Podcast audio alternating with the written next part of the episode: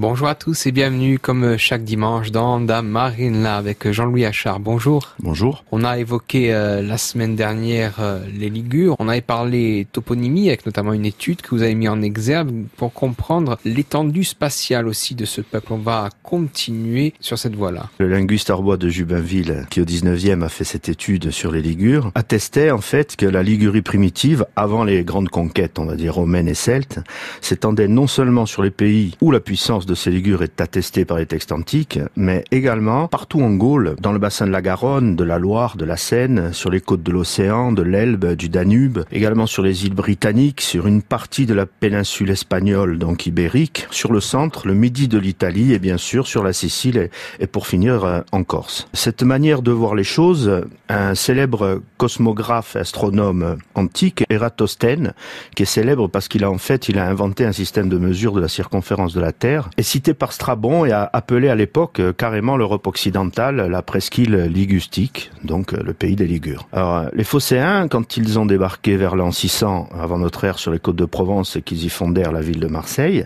trouvèrent ce pays donc occupé par les Ligures. Qu'en est-il précisément du territoire ligure à proprement parler? D'une manière générale, on peut dire que toute cette Ligurie des auteurs grecs et latins qu'on peut appeler la Ligurie italienne proprement dite se divise en une Ligurie alpine, donc italienne, et une Ligurie transalpine, de l'autre côté, ou gauloise, qui s'étendait sur la portion orientale du bassin du Rhône, sur les Alpes-Maritimes, le versant méridional des Apennins, et sur le littoral de l'ensemble de la mer Méditerranée, depuis Marseille jusqu'à Pise. C'est un territoire qui, vers l'an 600 avant Jésus-Christ, avait pour frontière le Rhône, qui le séparait de l'Espagne. Échille, qui est aussi, on le sait, un célèbre poète tragique antique, nous parle du Rhône comme un fleuve d'Ibérie, donc un fleuve espagnol. Mais quelque temps après la fondation de Marseille, les Ligures passèrent le fleuve, ils avancèrent vers l'ouest, le long des côtes de la mer, et ils firent sur les Ibères, donc les Espagnols, la conquête de cette région, que les Romains d'ailleurs appelleront plus tard la, la Narbonnaise transrodanienne. On sait aussi que après cette période, les Ligures disparaissent de l'Ibérie, donc de l'Espagne. Vers l'an 300, c'est la présence des Celtes qui est signalée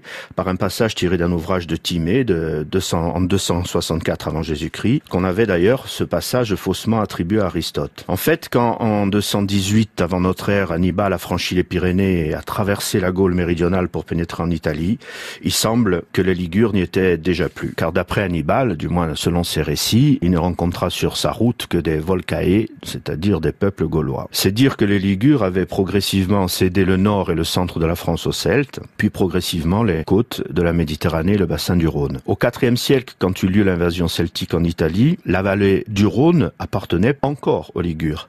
Mais déjà, au IIIe siècle, leur puissance entre le fleuve et les Alpes étaient bien diminuées.